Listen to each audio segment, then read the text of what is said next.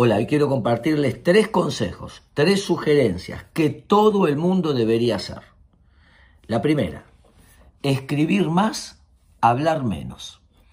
Se ha demostrado que cuando escribimos, especialmente dolores, traumas, tenemos un efecto de mejora mucho más que al hablar. Cuando nosotros hablamos, hablamos de manera desorganizada, caótica, mientras que cuando escribimos, el cerebro busca armar un argumento, darle una estructura y eso permite, como la mano va más lenta que el cerebro, armar y al leerlo podemos escucharnos y encontrar posibles soluciones. Lo segundo, comprar más experiencias y menos objetos.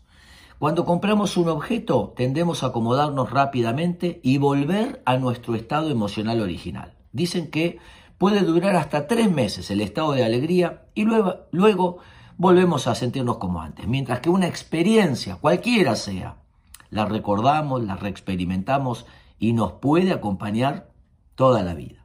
Y lo tercero, dar más por recibir. Cuando damos, somos más felices que cuando recibimos. Porque cuando damos, tenemos la dopamina del dar y la dopamina y la alegría del otro por haberlo recibido. Y lo que se ha descubierto es que el dar pequeñas cosas, muy pequeñas, genera más satisfacción que los grandes regalos. Espero que les sirva.